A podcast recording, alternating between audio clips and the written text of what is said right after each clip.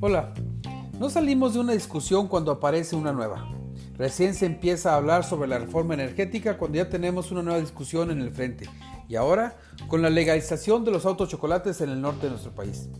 Esta legalización que se dio el sábado pasado por decreto del presidente de la República y que abarca siete estados fronterizos como lo son las Californias, Sonora, Chihuahua, Coahuila, Nuevo León y Tamaulipas, pretende, mediante el pago de 2.500 pesos, la legalización de aquellos autos que entraron a nuestro país sin las consignas legales que por cualquier vehículo se habría solicitado. Esta situación impactará la economía y se lo platico por qué en tres puntos. Primero, si usted compró un automóvil en años recientes, seguramente tuvo que pagar una serie de impuestos y algunos cargos que se hacen de forma anual. Estos cargos e impuestos no son reembolsables aun cuando el vehículo sea vendido nuevamente, ya sea para adquirir otro o bien ante una urgencia de dinero. ¿Los autos legalizados pagarán los derechos vehiculares vencidos? Lo más seguro es que no.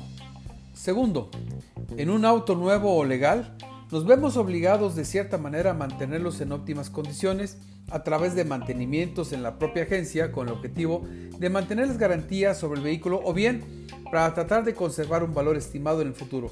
Sin embargo, con la legalización realizada, el precio de los automóviles será más bajo, lo que traerá consigo el deterioro de nuestro patrimonio, por lo cual será más caro adquirir un auto nuevo. Tercero, no se tiene una estadística clara de la cantidad de autos de este tipo en los estados fronterizos.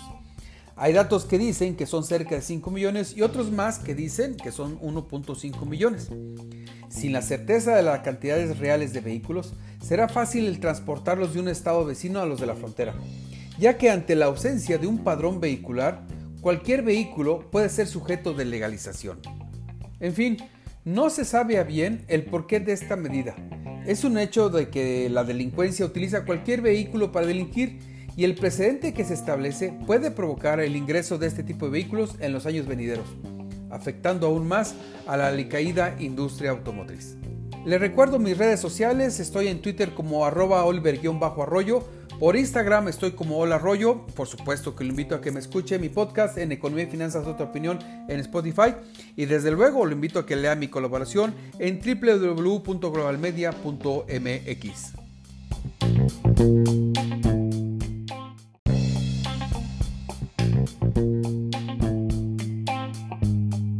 Hola, no salimos de una discusión cuando aparece una nueva. Recién se empieza a hablar sobre la reforma energética cuando ya tenemos una nueva discusión en el frente. Y ahora, con la legalización de los autos chocolates en el norte de nuestro país. Esta legalización que se dio el sábado pasado por decreto del presidente de la República y que abarca siete estados fronterizos como lo son las Californias, Sonora, Chihuahua, Coahuila, Nuevo León y Tamaulipas, pretende, mediante el pago de 2.500 pesos, la legalización de aquellos autos que entraron a nuestro país sin las consignas legales que por cualquier vehículo se habría solicitado. Esta situación impactará la economía y se lo platico por qué en tres puntos. Primero, si usted compró un automóvil en años recientes, seguramente tuvo que pagar una serie de impuestos y algunos cargos que se hacen de forma anual. Estos cargos e impuestos no son reembolsables aun cuando el vehículo sea vendido nuevamente, ya sea para adquirir otro o bien ante una urgencia de dinero. ¿Los autos legalizados pagarán los derechos vehiculares vencidos? Lo más seguro es que no.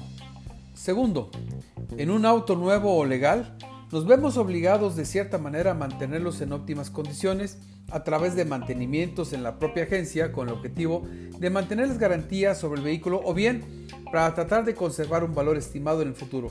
Sin embargo, con la legalización realizada, el precio de los automóviles será más bajo, lo que traerá consigo el deterioro de nuestro patrimonio, por lo cual será más caro adquirir un auto nuevo.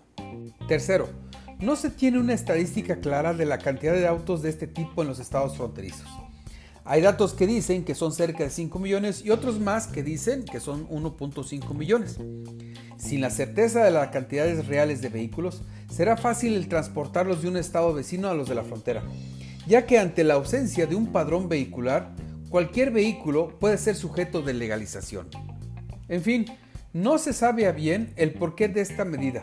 Es un hecho de que la delincuencia utiliza cualquier vehículo para delinquir y el precedente que se establece puede provocar el ingreso de este tipo de vehículos en los años venideros, afectando aún más a la alicaída industria automotriz.